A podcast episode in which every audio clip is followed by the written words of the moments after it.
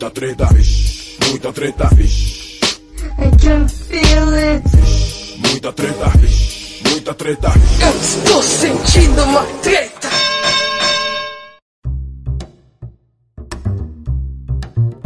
Boa noite, internet. Boa noite, Brasil. Meu nome é Ivo Neumann. Acho que você errou de podcast, Ivo. Esse não é o seu, não. Eu gosto desse podcast, a gente não pode mudar pra esse? Eu fiquei mal acostumado depois do episódio com o Cris Dias, cara. Foi, foi bem interessante. Tá repercutindo aí, o pessoal tá comentando que a gente devia ter mais roteiro, né? Você viu, camarada falando que tinha que ter mais roteiro? Que a gente é tudo Não. insuportável. Como não? O cara da Folha lá. Ah, o cara da Folha. Achei que era alguém específico pro... Pro, pro, pro, pro... Qual que é o nome desse programa? Pro Treta. Pro Boa Noite. Treta digo, Talks, Guilherme Afonso. E é muita coisa acontecendo. Eu tô trabalhando demais, Ivone, mano. Não, não me ajuda. O programa começou de uma forma meio diferente hoje, né? Aqui quem tá falando é o Ivo Neumann. Eu tô aqui com o meu querido Guilherme Acho que o Afonso. pessoal percebeu que é o Ivo Nilma que tá falando, não é por nada não, assim. Mas é que, sei lá, já tem quase um minuto de, de áudio gravado aqui, então eu acho que eles já sabem que é você mesmo, Ivo. É que ele tava É. tentando fazer de conta que ele é o Cris Dias. O cara paga um pau. Foi um começo Ah, espontâneo, você entendi. viu? Não, tá- Errado não tá. Mas ó, você perdeu o timing da sua catchphrase, doutor. Eu tô aqui acompanhado do Guilherme Afonso. Olá, seres humanos, tudo bom com vocês? Estamos aí, hein? Olha só. E doutor André Escobar. Salve, treteiros! Vocês estão bonzinho? Beleza, meus amigos. Eu trouxe vocês aqui pra vocês me darem um apoio moral, porque eu tenho um recado solene, importantíssimo pra dar antes de começar esse episódio. Conte-me mais. O É, recado. é um episódio que, inclusive, eu não tô. Eu não sei nem o que eu tô fazendo aqui desde o começo, porque eu não tô nesse episódio depois daqui pra frente. Ah, você, Somos dois, chefe. Você faz é, umas pontas do treta, é tipo Stan Lee, sabe? Ponta não. Você faz umas pontas no treta, tem um duplo sentido muito grande, cara. Eu deixo as pontas. Bom, meus amigos, eu tô muito feliz por vários motivos, principalmente por ter Ah. vocês aqui comigo. Mentira. Eu tô muito feliz porque o Treta Talks agora é semanal e a Olha galera, aí. mais do que nunca, vai encher os nossos bolsos de dinheiro colaborando lá no PicPay do Treta Talks. A partir de R$ 4,20 por mês, a galera dá um moral, Tomara. participa do grupo secreto do Treta Talks com os bastidores dessa bagaça, dessa balbúrdia, e agora vai financiar um programa que é semanal. Vocês estão prontos aí? A Estalo já tá com um chicote pronto pra chicotear os editores, como é que é? Não, porque a gente é. Como é que fala? É, Comunista. Aqui não tem gulag, todo mundo trabalha tranquilo. É bem bonito, o pessoal trabalha num campo aberto, cheio de flores. Vamos socializar os meios de produção aí da Estalo Os meios de produção na Estalo são, são totalmente já assim. O que o podcast produz, a ele tudo pertence. É, é tão bom que o funcionário tem nem salário, né? É uma maravilha. Eu gosto dessas empresas visionárias. Pra que salário? Salário é, é coisa do, do mundo capitalista. Ninguém precisa de salário. Salário é coisa de pobre, só pobre tem salário. Exatamente. Ah, é bom. Eu não, não adianta mais disfarçar, eu vou contar. Eu tô feliz também porque o Treta Talks conseguiu provar que a gente finalmente está no ano do podcast no Brasil. O Treta Talks, minha gente, conseguiu o seu primeiro patrocinador. Aí sim. Meus amigos, eu tô quicando aqui e literalmente, eu posso dizer, literalmente mesmo, eu tô quicando na cadeira aqui de alegria. Porque Ok. uma empresa visionária, cara, uma empresa aí, porra, imagina se a gente tivesse um anunciante que fosse uma coisa quadrada, assim, que não funciona, não. É simplesmente o Promobit, Olha aí. o aplicativo que eu já usei pra poder pesquisar preço aí, promoção pro meu notebook, quando eu precisei comprar dois meses Muito atrás. bom. O aplicativo que já virou jingle na, na boca do Luigi aí, no finado não ovo. A Promobit, use a Promobit, use e não se irrite. Tem muitas promoções na Promobit. Você usou e não se irrite. Compra o que você quiser. Tem várias promoções. Eu queria saber de vocês, meus amigos. Vocês conhecem o Promobit? Vocês já usaram o Promobit? Ou vou fazer dois novos clientes pra eles aqui agora? Eu conheço. Olha Eu, aí. eu vou ser um novo cliente. Não, eu vou, vou contar a minha experiência com o Promobit. Foi, não foi muito feliz, não. Porque, na verdade, eu fiquei esperando a promoção do notebook eu tava com ele cadastrado na minha lista de desejos, que é, é igual uma listinha que você faz lá com os produtos que você tá de olho para acompanhar quando tiver uma oferta. Eles te avisam, né? Só que eu precisava trabalhar, né? O podcast Treta Talks tá aí, a vida não para, não... e eu acabei comprando o notebook e uma semana depois chegou a porra do e-mail da Promobit, a notificação no celular avisando que ele tava 600 reais mais barato agora na promoção. Aí você se fodeu. É, Aí você se foi. fodeu. Vovó diria que o apressado come cru. Mas eu não me fudi totalmente porque na época eu já tava usando um cupom, né? Eu fiz a compra numa loja, que eu não vou falar qual é, e eles têm cupons, cara. Eu acabei de olhar agora, tem cupons de todas as lojas aqui, velho. Não é possível. Olha aí. Promobit, meus amigos, pra quem não conhece, é um aplicativo de descontos em que, na verdade, seres humanos, né? O Guilherme Afonso que gosta de seres humanos, Gosto. pessoas como eu e você que gostam de comprar coisas, mas tem meio que a mão fechada, né? Atravessa o canal da mancha sem derreter o sorrisal. Não sei se você conhece essa expressão. Conheço. Eu discordo disso de, de que a pessoa tem que ser muquirana quando ela quer pagar pouco. Eu chamo isso de inteligência. É- é- É, Se eu posso pagar 20, pra que, que eu vou pagar 40? É, até porque se você paga muito, você fica sem dinheiro. É, ué. é a pessoa que sabe o valor que o dinheiro tem, né? Que trabalha mesmo. Porra. É, meu, mas e o que que acontece? Eles colocam lá as promoções de várias lojas. Então não tem esquemão com, com a loja. Quem posta são os próprios usuários.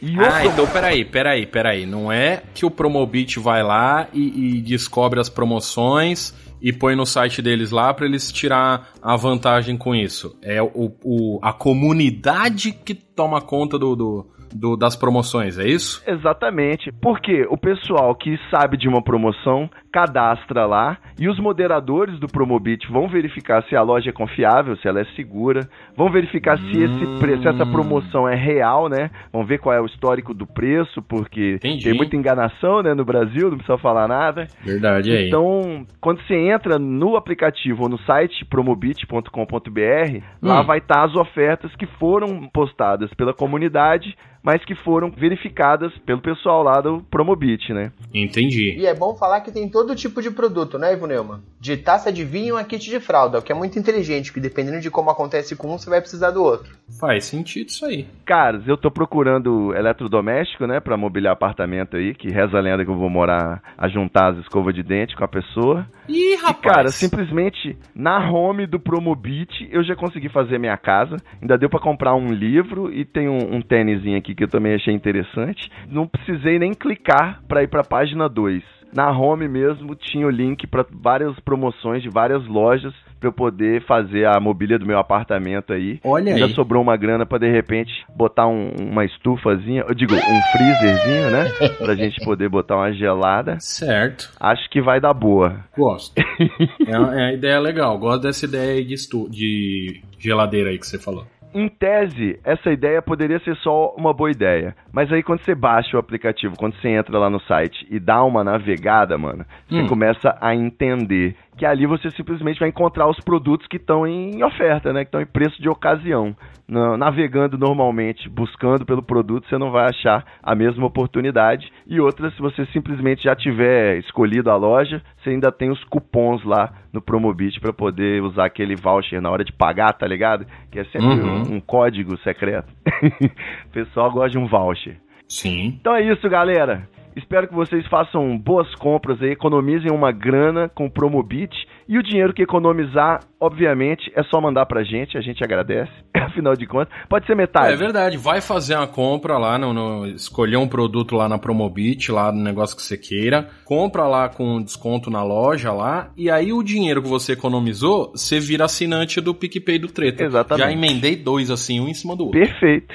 Mas não precisa ser tudo, não. Você pode ficar com uma grana pra você comprar uma cerveja e o resto você manda pra gente. Acho justo. Até porque o desconto é muito maior que 4,20, né? Vamos ser honestos. Cara, foi 600 reais o notebook. De 3,600, né? Que tá por 3 agora. Olha eu aí. não vou nem ficar pensando nisso, não, senão eu vou ficar triste. Vou pensar na Promobit. Compra outro, porra, compra de novo. Cadê a musiquinha do Luigi da Promobit? Vou botar no fundo aqui. Não sei se pode, tem direito autoral. O treta não tem esse negócio de direito autoral. Valeu, galera. Fique aí com o episódio É nóis. agora. É nóis. Muito obrigado, doutor. Tamo junto. Alô. Beijo. A Promobit, use a Promobit. Use e não se irrite. Tem muitas promoções na Promobit. Você usou e não se irrite. Compra o que você quiser. Tem várias promoções. A malandra, na hora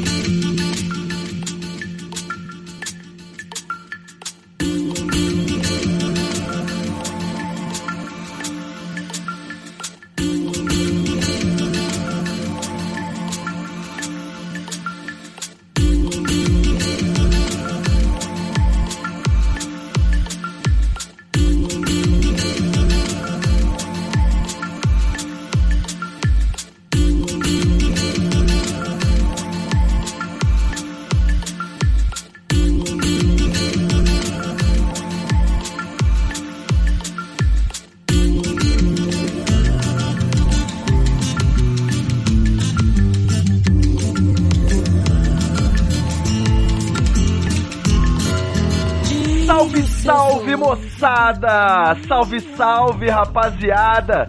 Meus queridos ouvintes do Treta Talks, o podcast do treta.com.br, o seu podcast sobre as tretas da modernidade, as tretas do progresso. E é isso aí, a gente chegou no segundo semestre, a todo vapor, Treta Talks agora semanal, toda semana batendo aí no seu radinho. E para celebrar, eu trouxe aqui um convidado especialíssimo aqui para essa, pra essa conversa, meu querido DJ Otávio Carriel, também conhecido como Racha Coco. E aí, doutor, beleza? E aí, meu querido, como que nós estamos? é muito difícil de chamar de Otávio, você me desculpa aí, mas eu vou ter que ser daquele tipo de fã que confunde a pessoa jurídica com a pessoa física, sabe? Ah, sim, tô ligado. Cara, você pode, você pode me chamar de Otto, meus brothers me chamam assim. Chama de Otto, né? Beleza. Otto. Não, Otto já, é, já tem mais a ver com o que você faz normalmente, é uma coisa Ah, mais... O Otávio é um pouco a identidade, assim, do, do super-homem, tá ligado? Quando ele tem que ser Sim. só o Otávio. É tipo a mãe dando esporro, né? Não é, É. legal de ouvir. Eu sei como é, porque eu tenho uns três nomes. Eu, vou mudando na medida que, que é necessário, entendeu? É. Mas pra eu contar essa história aqui, na verdade, o que acontece? Eu sempre tive uma afeição aí pela entidade conhecida como chill out, né? O chill out, pra quem não conhece, é um espaço nas festas, raves, no- nos festivais, em que ele é propício aí pra você dar uma descansada, sentar ou deitar, dar uma dormida até, né? E apertar um baseado de repente. E tem gente que usa pra dançar também, o pessoal que dança no, no chill out. E eu sempre achei o chill out onde tem músicas das mais fantásticas, né? Enquanto tem uma fritação psicodélica rolando na pista, geralmente no chill out tem outros viagens, outros tipos de psicodelia. Uma vez eu cheguei num, num chill out, tava tocando um funk, soul music, baixou uma entidade, eu comecei a dançar, sabe? Ah, da hora. E aconteceu aí nesse num festival que a gente foi passar o Réveillon desse ano, 2018, 2019, no meio do num momento assim que a gente já não tava mais aguentando o pique da, da pista, a gente baixou ali naquele cantinho do chill out do Réveillon, lá no mundo de Oz, em São Paulo, em Lagoinha, né? E tava tocando um tal de Racha Coco. Rapaz aí que tava fazendo um som muito doido, um som ancestral assim que bateu pesado. E aí, logo depois que a gente voltou pra realidade, minha namorada baixou a discografia, a gente tem ouvido isso aí pra viajar, pra relaxar, pra trabalhar também, né, que eu escrevo uns roteiros, então eu boto o racha coco. E aí eu achei que valia a pena tentar fazer aí essa conexão pra gente trocar essa ideia. Já dei a dica no episódio passado aí 81, e hoje eu tô honrado aqui de poder entrevistar rapidamente nosso querido Racha Coquinho, já tem até um diminutivo carinhoso. E agora eu vou satisfazer umas curiosidades aí, já que eu tenho ouvido esse som. Eu queria saber, pra começar bem no começo, né, como que você foi parar nessa carreira que não é muito ortodoxa, né? Você deve ter uma dificuldade pra explicar pras pessoas o que que você faz. Aham. Então eu já vou começar provocando, né, que o Treta Talks é sorrateiro. Você é um músico frustrado, como dizem as más línguas, né? Ou ser DJ é uma espécie de privilégio, já que você pode ter acesso a todos os instrumentos ao mesmo tempo? Nossa, cara, eu acho que é totalmente um privilégio, assim, total. e também tem um pouco o lance, né? é, Tem até um pouco essa resenha que vários DJs de hoje eram antigos músicos, sabe? Tipo, Perfeito. já tiveram banda e tudo mais. Só que aí, conforme as coisas caminharam, acabaram se tornando DJs, né? Não tem nada a ver com falta de talento, não? É isso que você tá Não, dizendo? nada. Assim, assim, né? Há, há ressalvas. É difícil também falar pra todo mundo, né? É, Mas você, cara, você eu, toca eu um violão? que... Você chegava no luau com violão, não? Pra tocar um Legião Nossa, Urbana? sempre. Na Praia de Santos. Olha aí. Então era um Charlie Brown acústico. Nossa, totalmente. Os meus 16 aninhos. Que maravilha. Mas o, o- e como que foi parar na, na discotecagem? Você teve, você é filho de DJ, você sempre teve um, um pezinho lá na cozinha, como é que é? Hum, cara, nem tanto. Nem um pouco assim, tanto. Ah, o lance do DJ não tanto pela família, mas minha família sempre incentivou muito música, sabe? Certo. Então, desde pequeno, assim, meus pais já calharam de não, vai tocar instrumento, é bom instru- instrumento, né? E, e realmente faz bem pra criança, né? Assim, se acaba desenvolvendo várias, várias outras áreas, né? Então. É, minha mãe tentou, mas não deu certo não. Eu Então, um é. piano por violão e saí fora. É, é difícil, cara, porque num primeiro momento eles insistem assim pra você, aí você fica meio, pô, mas será tal? Só que aí foi indo, foi indo, comecei a curtir. E aí acabei caindo meio que nesse mundo de música, de tocar. Isso daí, sei lá, eu tinha uns 10, 11 anos, assim, comecei a tocar violão, aí quando eu tinha uns 15 anos, comecei a ter banda, tive a banda até uns 16, assim, de uns 14 até uns 16, na real. Banda de quê? Era um indie rockzinho? Como é que é? Cara, era tipo uma pegada meio Charlie Brown mesmo, meio forfã, tá ligado? Justo. Era bem massa, cara. Só que aí teve uma época da minha vida que eu fiz um intercâmbio e aí a gente acabou se distanciando e quando eu voltei, aí já cada um tava num canto, tá ligado? A famosa carreira solo, né? É, é. E daí, cara, e aí fiquei mais de boa, assim, só curtindo o som em casa, tocando eventualmente. Até que em 2013 eu entrei na facu, né? Entrei na universidade, na Bio. E daí eu me deparei com alguns elementos que mexiam com esse negócio de DJ. Entendo.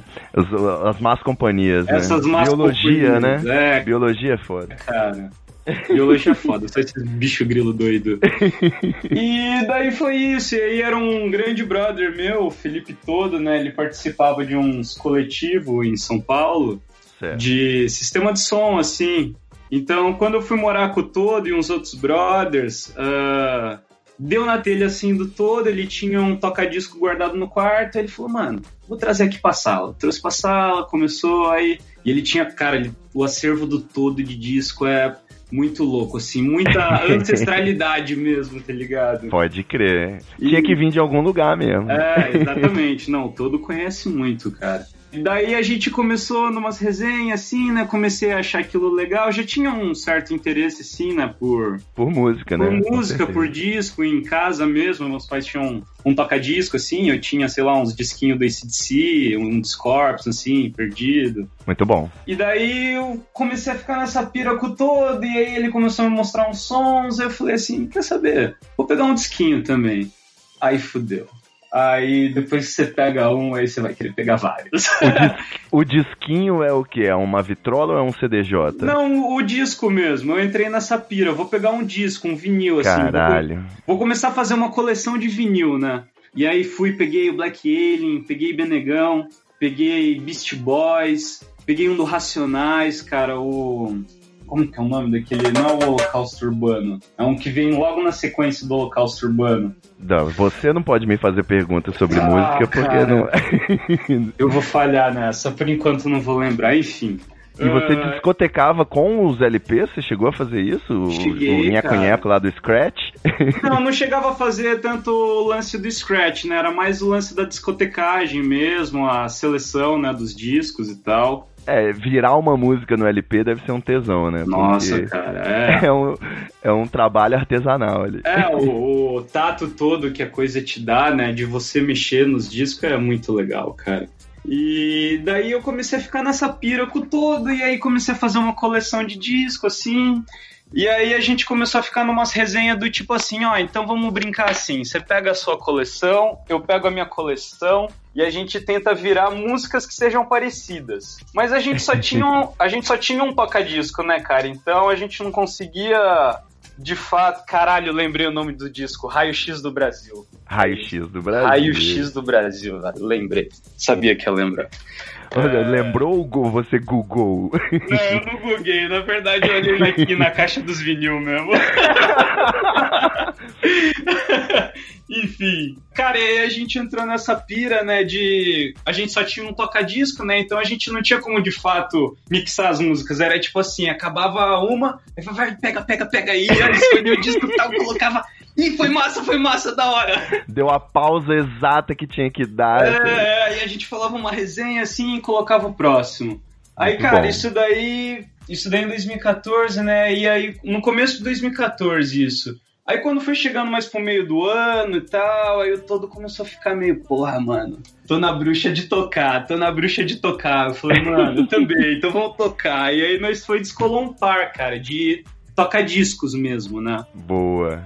Aí tava gente- fácil, né? Se vocês treinaram com um, fazer com dois, aí fica um pouco mais tranquilo. Então, nossa, cara, aí, aí foi muito massa, né? Porque eu nunca tinha de fato mexido assim, com dois e tal. Puta, aí foi um aprendizado muito louco, cara. Só que a gente desenvolveu esse projeto, assim, eu e ele, né? A gente tocava com os vinil e tal. Qual era o nome? Eu gosto dos nomes bizarros. Cara, a gente não chegou a fazer um nome, assim, de fato, porque o projeto foi bem curto. Entendi. A, a gente meio que pegou os tocadiscos assim em outubro. Aí a gente tocava assim, mais de resenha em festa de brother e tal, né? Quando colava uns, uns brother em casa e tal. Só que aí, cara, no final do ano, em dezembro, ah, roubaram nossa casa, velho. Caralho. É, roubaram acontece. nossa casa. Rio Roubaram a minha esse ano também. ah, é, isso, isso foi em Rio Claro, tá ligado? Foi bem na virada do ano, assim. Bem na época do Natal. Flagraram que a gente não tava em casa, né? E aí entraram em casa e tal. Mas não roubaram nada assim muito espetacular. Tipo meio ladrão de galinha, tá ligado? Foi, roubou a TV, roubou dinheiro, é, relógio, tá ligado? Tipo, os discos mesmo, os toca-discos, cara, meu fone, meu Beats estava penduradinho na parede, ele tava do Caralho. mesmo jeito, tá ligado? Era, foi um anjo que segurou, né? É, cara, nossa, totalmente. E, e daí nisso o todo voltou para São Paulo e eu tive que continuar em Rio Claro, né? eu tava na facu ainda. Só que como a gente pegou os toca de junto, né, os toca, ju- os toca discos juntos, né, a gente tá. Então cada um fica com um. Então é isso, então é nóis. Só que, cara, nisso, né, as agulhas eram do todo e o mixer também. Então daí eu fiquei com um toca-disco, sem agulha, sem mixer. E eu tinha os discos, né? E aí eu fiquei naquela, passei 2015 inteiro assim, cara, tipo, naquela de tipo, porra, quero tocar, quero tocar, quero voltar a tocar, né? Só que foi um período meio doido, assim, eu tive que acabar mudando de residência, né? Porque roubaram a casa e tal, então eu tive que Sim. segurar um pouco a peteca. Quando fiz um- uma bolinha de meia, no fim do ano, chamei o todo e falei, mano, eu quero outro toca-disco. Vende pra mim, tá ligado? Caralho. É, dá pra fazer uma série aí, tipo o filme do, do Fred Mercury do Elton John. Ah! é o filme autobiográfico. Pô, mas começar no, no bolachão é, é muito. É pra ser hipster real, né, cara? Aí você pode pagar de autêntico DJ mesmo. É, não, o todo ele levava muito forte esse lance de, mano, só disco, tá ligado? Uhum. É que, tipo, tem, rola um pouco essa filosofia, né, de, de às vezes quem toca nos discos, assim, preservar muito isso e de manter a linha do som só com disco, sabe, cara? Sim, toda a relação com o objeto e também a parte da textura do som, digamos, né? Os Isso, ruídos tanto e de tal. pesquisa, sabe? Porque tem muita coisa que só vai ter em vinil, né, cara? Pode crer, verdade. E é sempre uma caixinha de surpresa, tá ligado? Porque todo o lance da pesquisa, de encebo, fazer o corre na internet, de, de achar uns discos raros, tá ligado? Então, é, eu acho que é tipo um lifestyle mesmo, tá ligado? Ah, mas o, o pendrive é mais fácil de carregar, né? Quando você sai pra tocar. Como que foi essa migração aí do- Totalmente. pro digital? Coração partido. Ah, Não, cara, totalmente. É, um- é uma outra praticidade, é um outro universo. Ah, cara, daí em 2016 eu fiquei meio que o ano todo seguindo a, a filosofia do todo, de só fazendo pesquisa em vinil, só tocando em vinil, né? E era um negócio assim meio que pra se autossustentar, tá ligado? Tipo, porque os discos são caros, né? Isso que é foda. Com certeza. com É, eles certeza. são muito caros. Cara, então eu comecei a ficar num negócio meio assim, quer saber? Vou pegar evento pra tocar, pra pegar uma moedinha, pra comprar mais disco, pra pegar mais evento, pra pegar mais disco, tá ligado? E aí comecei a entrar meio que num loop assim, né? Mas não me fala que você foi tocar Pan-Americano em baile de, baile de formatura e casamento. Não, não, não. Não, cara, eu fazia, eu fazia meio que essa seleta da- das brasilidades, tá ligado? Eu fazia meio, Boa. eu fazia meio que assim um, um mesclado, né, de toda a pesquisa que eu tinha. Eu começava assim meio brasileiro, meio samba, samba rock, batuque. Aí eu começava a entrar mais uns groove, uns souls, uns Tim Maia, começava a cair pra um- uma linha mais assim, dava uma descidinha, caía um pouco pro reggae, pro dub, e aí finalizava assim com rap. Excelente. Eu fazia meio que essa, essa viagem, tá ligado? E era mais uns rolê, assim, da facu, né, da, lá da Unesp e tal. Só que aí, eventualmente, comecei a conhecer essas tal de festa de trance aí, esses tal de chill out. A maçonaria do demônio, né? Mas Ah. o- eu queria justamente agora te perguntar sobre isso. Como que você caiu nesse gênero, então? Porque você conheceu a festa rave, mas você não foi tocar um, um Psytrance full on. Você Não. foi lá pro, pros fundos da festa e como é que se chama esse gênero que se toca no chill out? Até hoje eu não sei. Então, cara, isso daí até uma coisa que a gente mesmo da cena tem um pouco de dificuldade em classificar, sabe? Com certeza. A gente atualmente chega assim num consenso como dar um tempo. dá um tempo, não é a, a frase dá um tempo, é dá um tempo. Dá um isso? tempo, isso. Exatamente, dá um tempo. É, eu gosto de dar um tempo também. É, dá um tempo é bom, né? Com certeza. E, e aí, cara, é, meio que tem esse debate, porque o Dá um Tempo, ele também. É, ele acaba abrangendo outros estilos, como por exemplo o Psy Chill, sabe? Site You. Psy Boa. Chill, que rola bem nos chill É um né? descanso psicodélico, né? Isso, é isso, é isso. Então é meio que classificado assim, só que não, não tem uma vertente assim tão. É tipo, não tem uma dominação, denominação, né, tão. Tão, sei lá, é, certa como um techno, por exemplo, sabe? Certo, se falar que você toca um Chilas, não chega a te ofender. Não, não chega a me ofender, mas já ouvi falar que tem talvez uns brothers que talvez, tá ligado? é. E, e como que você vê esse lance do, do funk acelerando, o trance acelerando, o high-tech é uma coisa que eu jurava que é, ia ser uma modinha de gente louca e me apaixonei loucamente, né?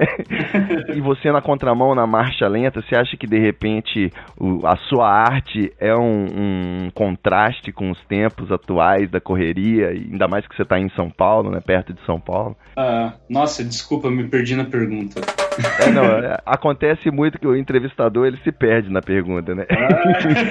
Mas a, a ideia é tipo assim, você tá, você defende esse gênero, essa é a sua paixão, você caiu nesse nicho, nesse segmento e se definiu ali como um DJ de downtempo, Ah, de chill out. Entendi, é que você até inclusive perguntou, né, por que, que eu não fui tocar full on e tudo mais. Exatamente. Em high-tech. Então, Você é um cara devagar, assim, ou você é muito acelerado, Ah. justamente por isso? cara, que não sei, eu acho que desde o princípio o lance do racha-coco sempre foi um pouco valorizar a música brasileira, tá ligado? Boa. Va- valorizar mesmo esse lance todo de Brasil, né? Que a cultura que a gente tem aqui é muito linda, cara. Então, eu acho que até me perdi também numa outra pergunta lá atrás. Você perguntou do pendrive. No momento que eu me perdi, eu, eu percebi que eu não respondi a parte do pendrive, velho. É muito bom porque né, no Treta Talks, toda vez que o convidado, alguém ou eu dou uma, uma lesada, né, uma sequelada, toca uma vinhetinha do Bob Marley. Então, a essa altura já tá tocando o jamming inteiro. Né? Então, ó, vamos segurar, ó. Então, vamos voltar pro pendrive e já já nós volta pro fulon, porque os, os dois vão, vão convergir, sabe? Vão colidir, né? É, eles vão coincidir, você vai ver, ele vai, vai rolar a mescla dos assuntos, dos tópicos. Cara, Excelente. eu lembro que eu, que eu falei, os vinil só tocava nos vinil tal, e aí comecei a tocar em festa de chill out. Aqui teve uma lacuna aí que eu não falei, né? Como que eu fui conhecer esse lance de trance e tudo mais? É verdade. Eu meio que eu dei uma cortada, caso você tivesse uma história constrangedora de orgia, droga, polícia, aí podia pegar mal. Não, cara, nem um pouco. Eu conheci o trance de uma forma muito bacana. Teve um dos brothers que morou comigo em uma rap que ele colava bastante nessas festas. Certo. E também foi um brother que andava de slackline. Você já ouviu falar de slackline? Porra, com certeza. Bruno Deluca no Slackline é a coisa mais jovem que Ah! existe. Cara, então, exatamente. E daí eu comecei a praticar slackline, né? Em Rio Caralho. Claro por conta. Até que eu fui praticando em Rio Claro e lá em Rio Claro tinha um grupo que praticava, da cidade mesmo. Boa. E daí eu fui atrás dessa galera, e essa galera, a galera da cidade de Rio Claro mesmo, eles gostam bastante da cena do trance, sabe? Então, esses brothers, eles faziam algumas intervenções nessas festas. Muito. E nessa época eu tava naquele espaço-tempo, isso daí era 2016, Nossa, muito tempo atrás. há muito tempo atrás, nossa, quando eu era um pequeno rapaz. Cara, e daí eu comecei a ir nessas festas pelo lance que eles faziam de intervenção, sabe? Pode crer. Então, eventualmente, rolava intervenção de slackline né, nessas festas, ali nas festas da região. E daí eu comecei aí, e eu lembro que, cara, até o primeiro rolê de high BPM que eu fui, eu fiquei desnorteado, detestando. Falei, mano do céu, como que a galera consegue ficar ouvindo esses barulhos? Como eu, que dança isso, como que né? dança? Eu ficava inconformado, falava, mano, como assim? Eu só tenho aqueles dois vinilzinhos, aqueles tocadisquinho lá, Bebeto de um lado, tá ligado? RGB do outro. Como assim? Da onde vem? Tá ligado? E aí comecei a ficar meio empolcado nisso, né, cara? Mas de boa. um contraste tanto. É, eu tinha, eu tinha uns brothers também que praticavam Slack, que também eram DJ, mas que tocavam, por exemplo, Forest, tá ligado? Aham. E aí eu já comecei a meio que também fazer uns contatos com esses brothers e fui começando. Eles começaram a me passar uma visão melhor de como foi rolando, sabe? Também os brothers que colavam na intervenção, a gente começou a, a ficar nessa pesquisa e começar a entender como tudo. Como funcionava nas vertentes, como era cada vertente. Bom, enfim. Muito bom, daí- porque esse é um conhecimento aí que eu tô sempre em busca e até hoje eu não consigo. Quer dizer, já tô conseguindo diferenciar o, o prog dark do high tech, eu já tô feliz. Já é tipo, pra não dar É. mancada e aparecer colorido numa festa de preto, sabe? Alguma assim. tá ligado?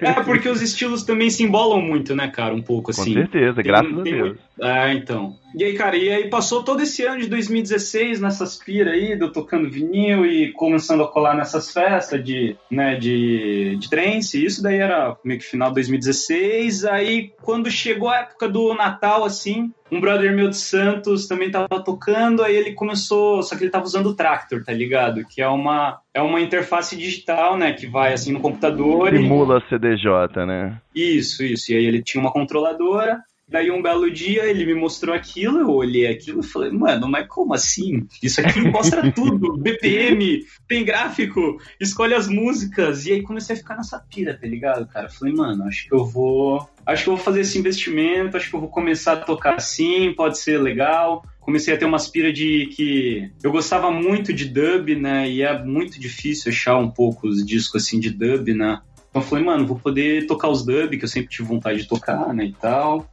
E foi daí que eu comecei. Eu, eu não chego a tocar com pendrive, né? Eu, na verdade, uso uma controladora, eu uso meu computador. Só pra não ceder a piada, né? Ah, Mas tudo então. bem. e daí foi assim, cara, que eu acabei caindo nesse mundo mais digital, assim, né? E acabei migrando do, dos vinil. E. Como que você dispensou a sedução do, do high BPM e foi para pros fundos da festa?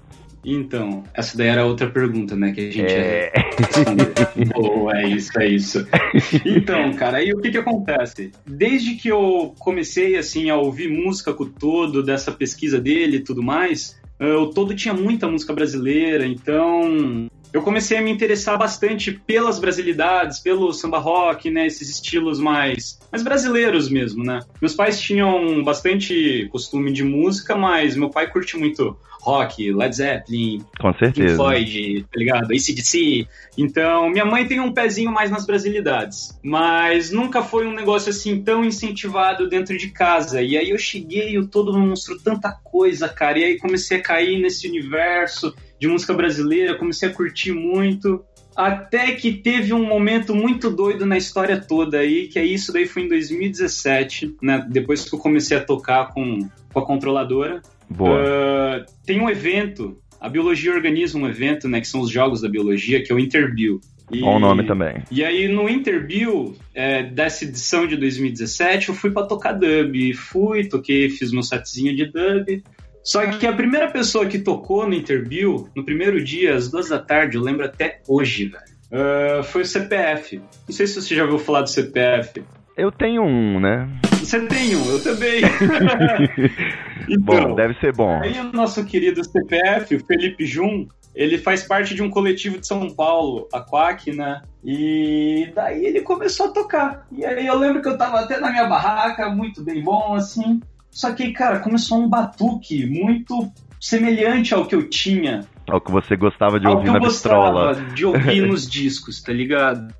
E daí eu falei, peraí, isso aqui tá meio diferente. Fui, comecei a sair da barraca, assim, cara, e aí começou os kick, começou todo aquele, aquele ritmo mais pista mesmo, né, sabe? Um negócio Aham. mais marcado, né, um pouco mais eletrônico mesmo. Isso. E aí eu fiquei encucado, eu falei, mano, mas como assim que ele tá tocando Clara Nunes, tá ligado? Aqui nessa versãozinha de pista, tá ligado? Com certeza. É um tapa. E aí, cara, e aí eu fiquei nessa daí até que depois, depois que o CPF tocou, eu peguei ele pelo pescoço e falei, mano, vem aqui. Me como ensina. assim, velho? Me ensina, como assim? O que que é isso? Que estilo é esse? Que loucura, velho. Tá ligado? Eu já tinha um projeto chamado de Racha Coco, né? Ele já tinha sido é, denominado como Racha Coco e ele sempre teve esse esse viés mesmo de procurar a música brasileira, né? Foi daí que eu falei, mano, mas como assim? As ideias, sabe? Tudo confluiu muito Perfeito. de uma forma muito doida, assim, porque era o lance da pesquisa que eu tinha de dos vinil antes, e aí depois eu tava meio que já começando a tocar, né, um pouco mais eletrônico, usando é, o sistema digital, né, então, cara, e foi daí Você se vendeu, cara, pro sistema. é, é, cara, eu falei, mano, é aqui que eu acho que eu me encontrei, tá ligado? Com certeza. Eu acho que de repente esse, inclusive, é o grande segredo mesmo, né? Até na descrição lá no seu SoundCloud, Racha Coco BR, você menciona que o projeto Racha Coco é a mescla entre o orgânico e o sintetizado, né?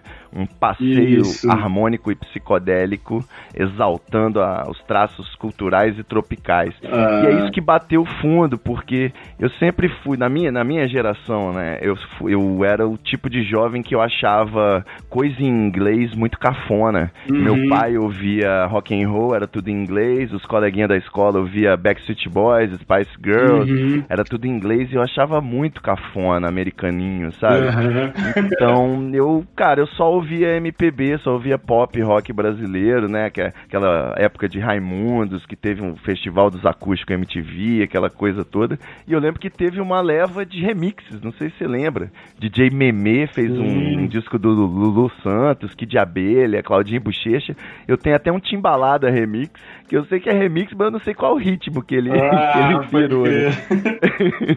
Mas eu acho que é isso. O, você trabalha sempre com músicas brasileiras e isso dá uma narrativa muito foda no, no show, né? No, no set, porque assim não, não há uma monotonia, né? Entre uma estrofe e outra tá se contando uma história e as músicas conversam entre si. É uma experiência bem bacana, né? Que inclusive o pessoal tá ouvindo aí ao longo do episódio que eu vou, obviamente, botar na trilha. Olha, da hora.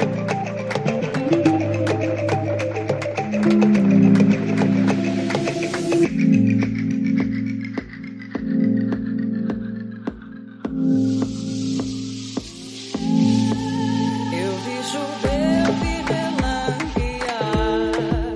mas mesmo assim o céu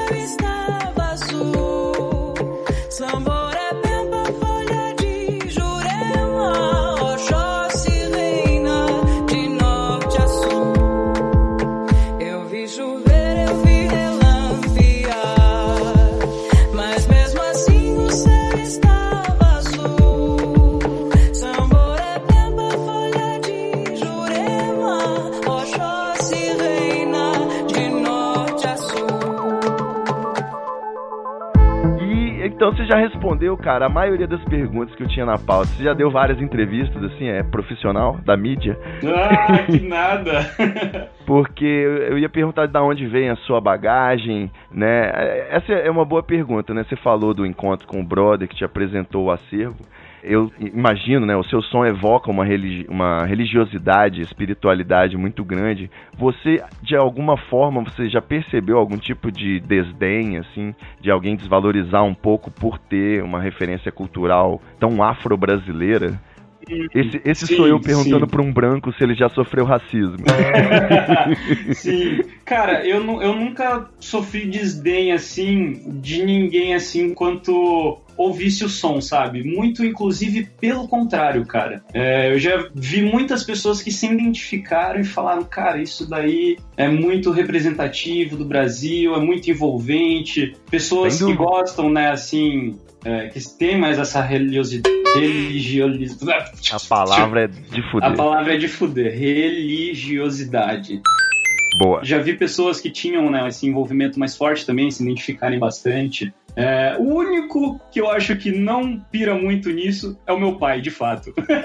Porque o meu Ele pai, é roqueiro. É, meu pai não pira muito nesse lance dos ritmos afro e tal, e tananãs. Mas eu, eu, eu acho muito louco, sabe, cara? Eu acho que é uma, é uma raiz nossa muito forte, sabe? É muito cultural, sabe? É, tá enraizado dentro de nós tudo isso de uma certa forma ou não eu acho que é, junta, né, aquele entretenimento de você querer dar uma dançada, dar uma viajada na música e você ter um conteúdo forte para poder assimilar naquele momento ali. É isso que faz ser uma experiência inesquecível, né?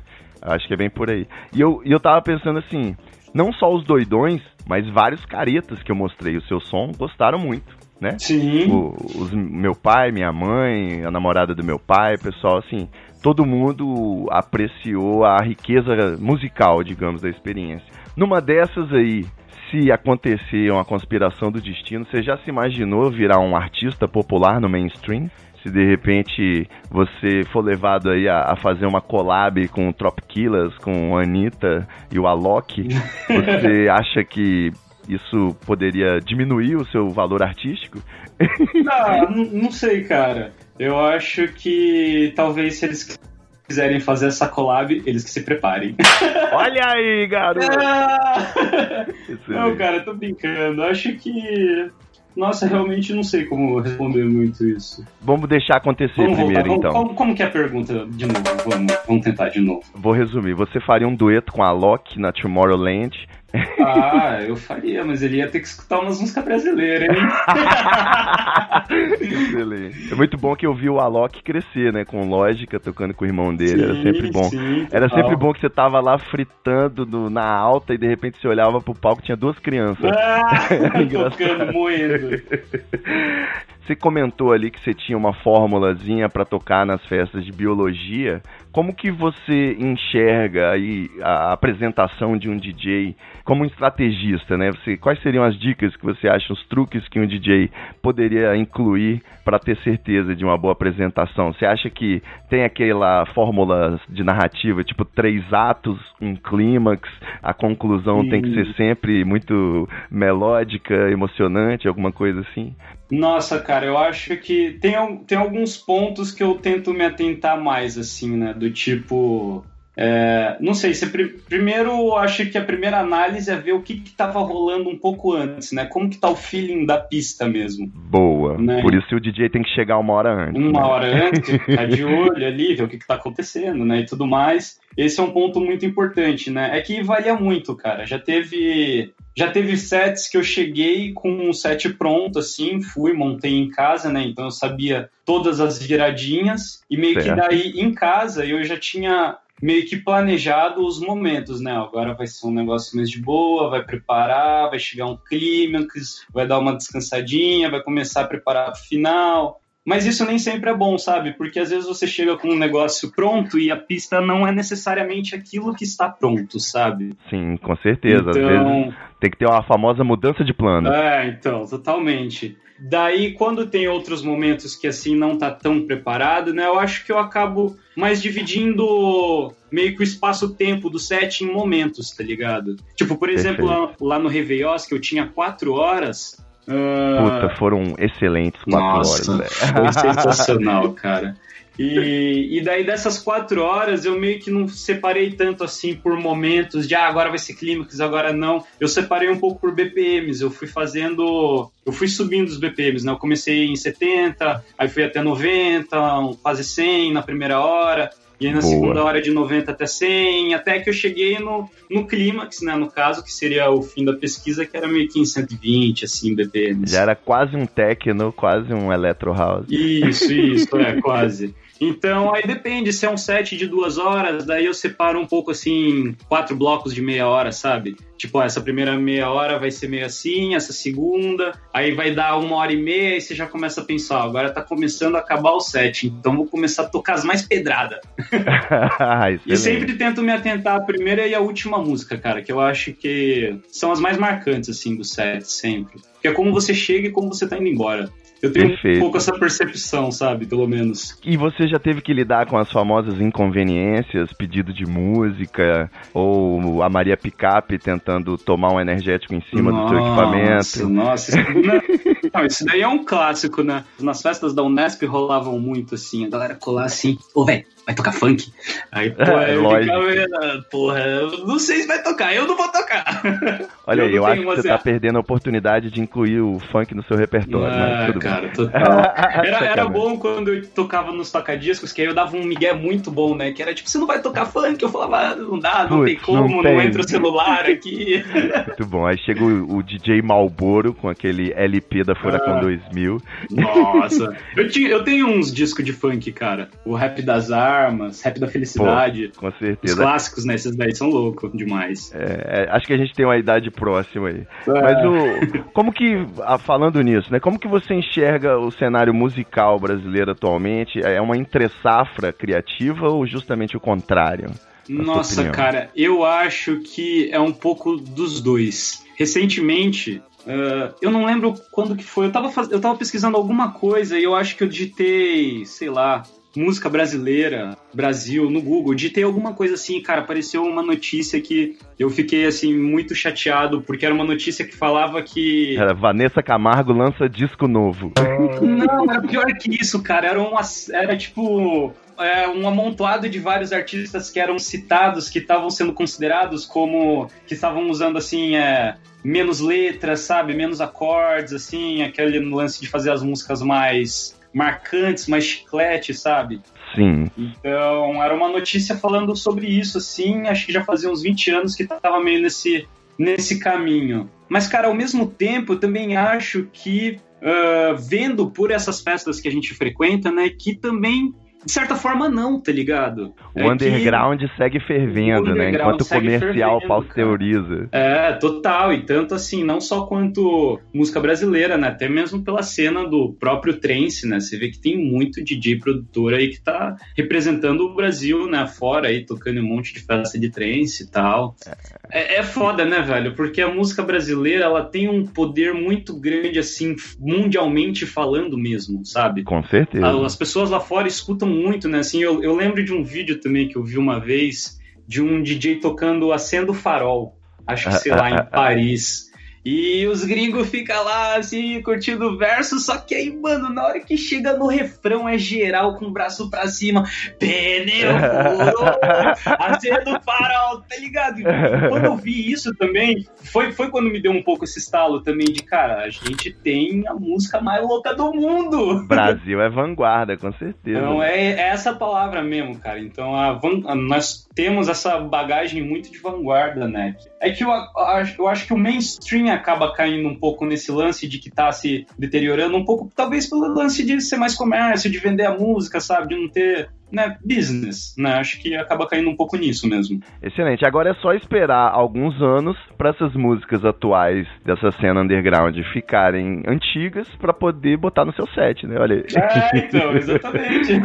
e eu ia dizer também que acho que dá até para fazer um paralelo desse sentimento em relação à música com a política, né? Enquanto a gente tem aí cenas lamentáveis no mainstream, a gente a cada dia toma um soco na cara do noticiário. Uhum. Existe também um movimento fervilhante aí no underground, né? Pessoas se conectando e trabalhando e fazendo coisas incríveis. Sim, sim. Vale a, o paralelo? Vale, né? Acho que totalmente, cara. Acho que totalmente. Porque é aquilo, né? Ele tá lá, mas ele não é o que representa a gente, sabe? Eu acho que é exatamente isso, o que tá rolando com a música brasileira mainstream, sabe? Exatamente. Tipo, tá lá, mas de fato não é o que talvez represente a gente, o Brasil, o que a gente tem enraizado dentro de nós, sabe? Essa cultura afro e tudo mais. Com certeza. Né? Não, não vende tanto quanto o sertanejo universitário, mas, sabe, é algo que talvez tá enraizado de uma outra forma na nossa história.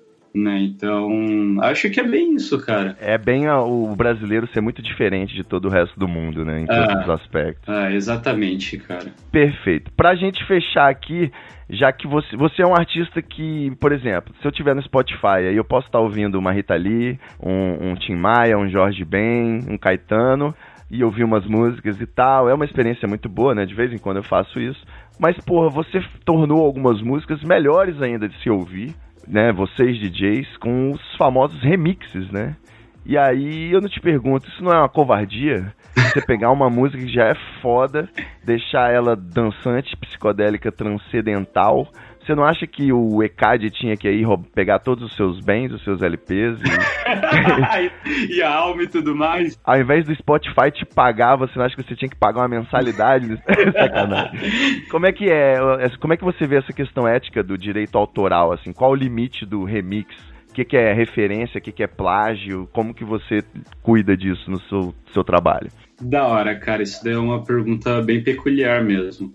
É porque tem diferentes formas, né, de você trabalhar em cima da música. Existe o remix, né? O remix, ele geralmente é algo assim que você entra em consenso com o próprio artista, sabe? Tipo, o artista é. entrou em consenso que você vai remixar uma música dele. Então ele até te passa as faixas originais de voz, de baixo e tudo mais, você consegue até trabalhar de uma forma mais livre em cima. Perfeito. Não, o remix ele tem um pouco esse consenso dos dois artistas assim, ó, de não, é nós, então é nós, demorou. Só já ainda... o bootleg, né? Tem o bootleg. Tem o bootleg, que, é o... já é um negócio mais diferente, né? Que ele já entra assim no eletrônico. Ele já seria mais tipo, acho que é, semelhar ao Edit mesmo, né? Que é esses daí que a, a galera dessa cena acaba fazendo mais, né? Que pegam essas músicas antigas, muitas músicas de cantos e tudo mais. E, e mete um batidão no fundo. E mete um batidão no fundo. Só várias viradas. Várias viradas, a psicodelia toda, tudo derretendo. Isso aí. Só que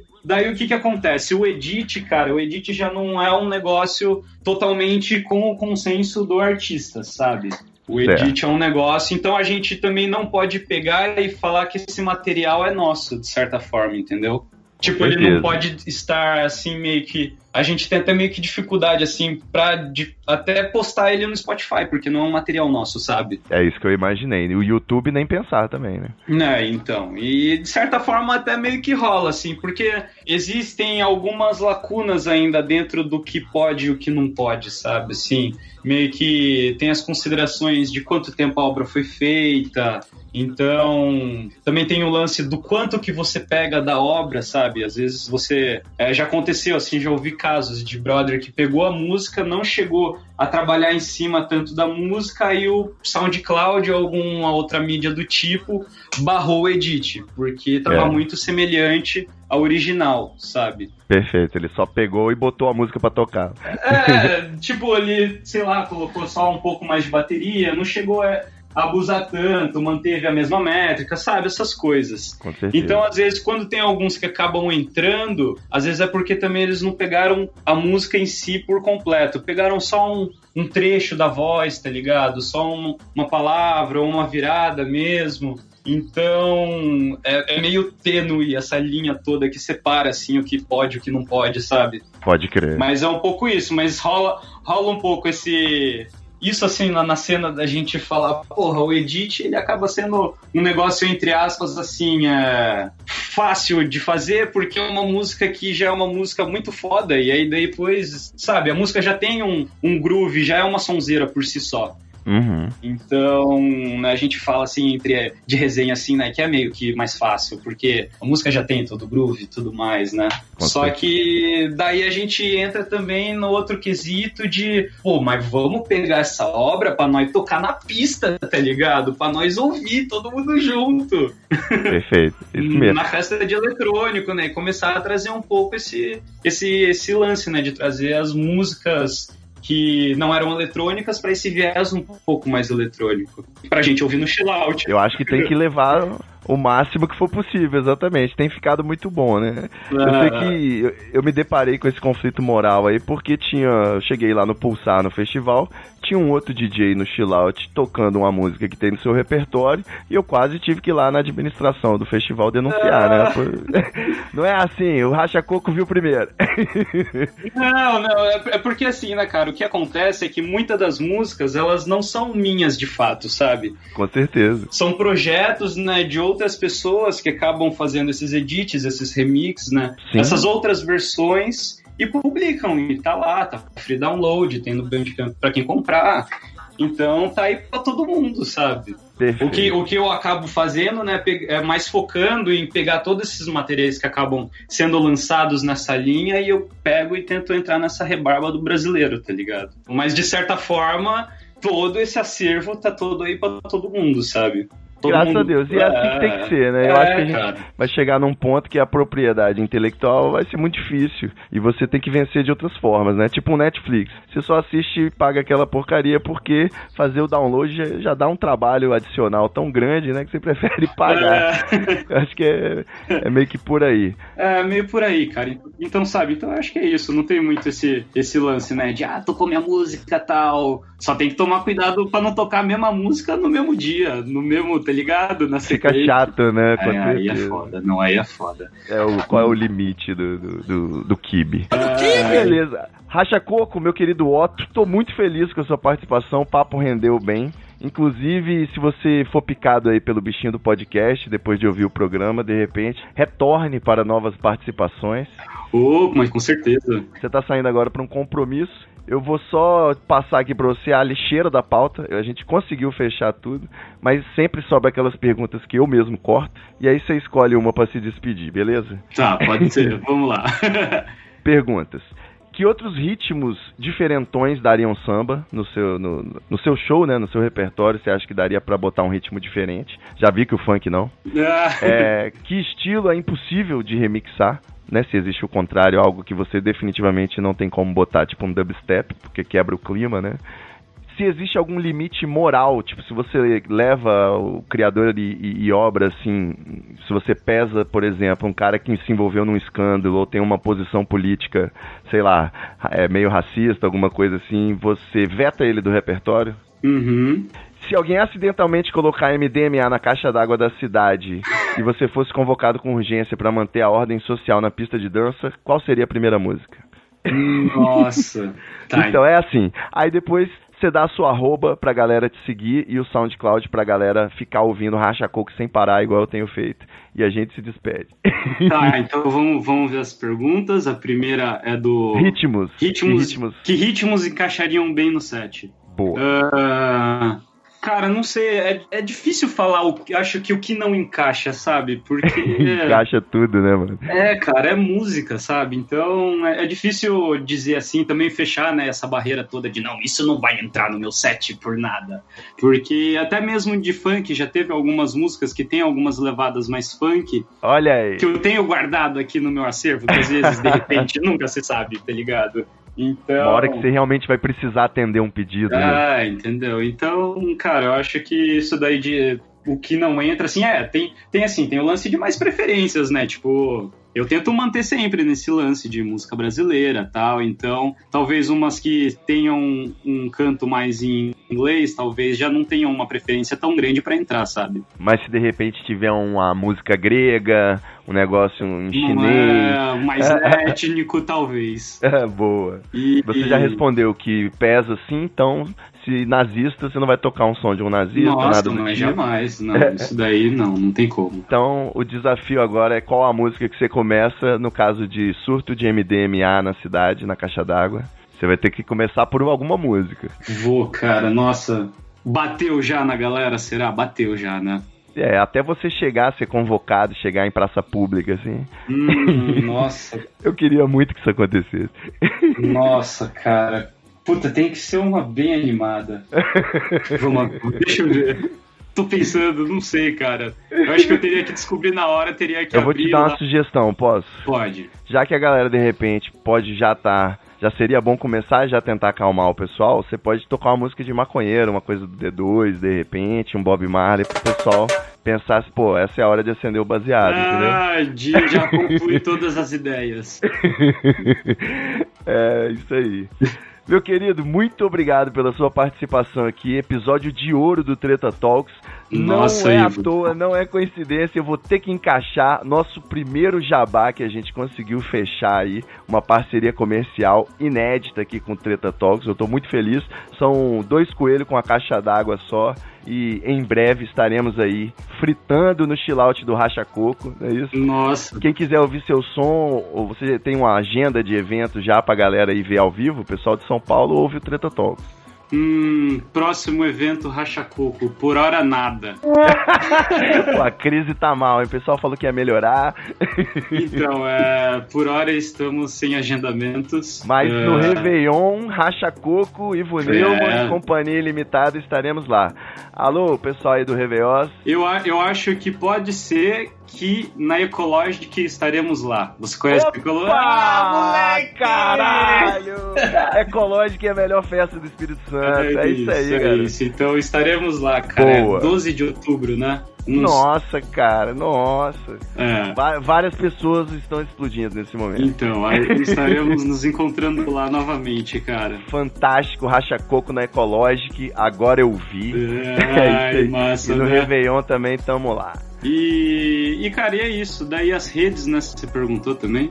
Isso, pra galera seguir e Isso, baixar o som, Isso, pô. com certeza, né? A- o Instagram é, acha como RachaCocoBR e o SoundCloud é soundcloud.com barra rachacoco e teremos os devidos materiais. E no, Perfeito. E, no Facebook também, né? Rachacoco também acha lá. é, e dado que esse nosso público do Treta Talks é bem suspeito, o pessoal vai escrever H-A-X-A, né? De rachixe. É, E não é, gente. Não. É racha com Com R-A-C-H. Isso, isso, exatamente. Pessoal, colabora aí. Maneiro demais, meu brother. Hum, Aquele abraço, positive vibrations e queridos ouvintes, até o próximo Treta Talks. É, É nóis. É nóis, Ivo. Fiquei muito feliz aí também com o convite. Foi, porra, uma honra participar aí desse podcast. Tamo junto. Quando você quiser. Foda demais. Espero que role pelo menos um evento nessa agenda aí por causa do podcast. Vamos ver. Ah, da hora. É nóis, mano. Tamo junto. Se cuida. Valeu. Até a próxima.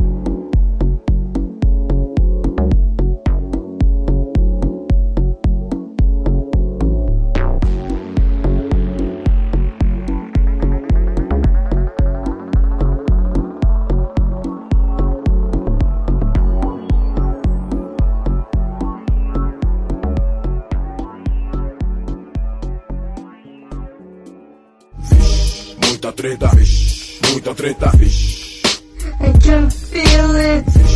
muita treta, muita treta. Eu estou sentindo uma treta.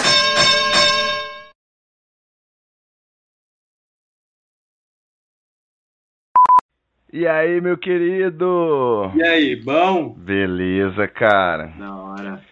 Achei que você ia, você ia ligar do Skype do meio de um festival psicodélico em algum lugar do país, assim. Ah, nada. Podia, né? Podia. Podia ser sempre. Podia. Não, a psicodelia tá em casa hoje mesmo. Boa. Estalo Podcasts.